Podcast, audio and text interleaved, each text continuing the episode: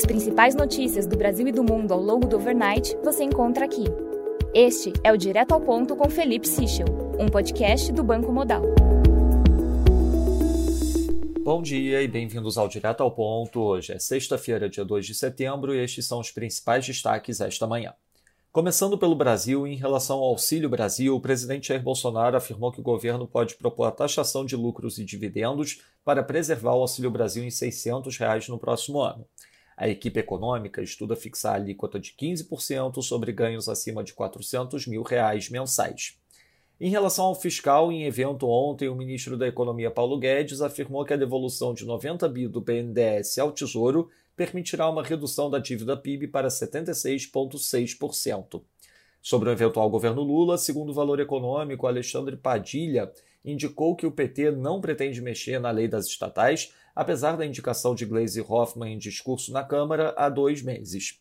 Segundo a Folha, a revisão do PIB para cima aumentou entre lulistas o sentimento de que é preciso tentar vencer a eleição no primeiro turno.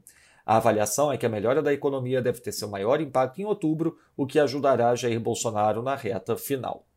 Passando para o setor internacional, na zona do euro, o PPI de julho teve variação de 4% no mês, acima do esperado 3,7%. Já segundo dados do operador, o fluxo da Nord Stream deve ser retomado amanhã conforme o planejado. Na China, representante do PIBOC indicou que política monetária deverá contribuir para ajustes cíclicos e seguirá mantendo o desenvolvimento estável e moderado de crédito. A autoridade monetária reafirma que não deseja enxurrada de estímulos. Em relação ao Irã, o Departamento de Estado dos Estados Unidos indicou que a resposta do Irã ao acordo nuclear não foi construtiva. Na agenda do dia, destaque às 9 da manhã para a divulgação da PIN aqui no Brasil. Nossa expectativa é de uma variação de 0,8% no mês com ajuste sazonal. Às 9h30 da manhã, teremos a divulgação do payroll nos Estados Unidos. Nos mercados, o dólar index desvaloriza 0,36%, o euro valoriza 0,68%. Nas moedas de países emergentes, o peso mexicano valoriza 0,37%, enquanto o ramo sul-africano desvaloriza 0,23%. No mercado de juros, o título de dois anos nos Estados Unidos opera flat, enquanto o título de 10 anos abre um basis point.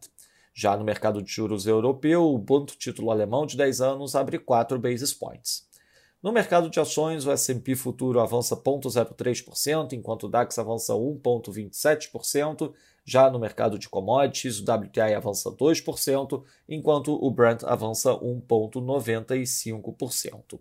Lembrando a todos que no domingo divulgaremos o nosso Before Market Opens antes da abertura dos mercados internacionais. Essas foram as principais notícias do overnight. Um bom dia a todos e um bom final de semana. Até o nosso próximo podcast direto ao ponto do Banco Modal na segunda-feira.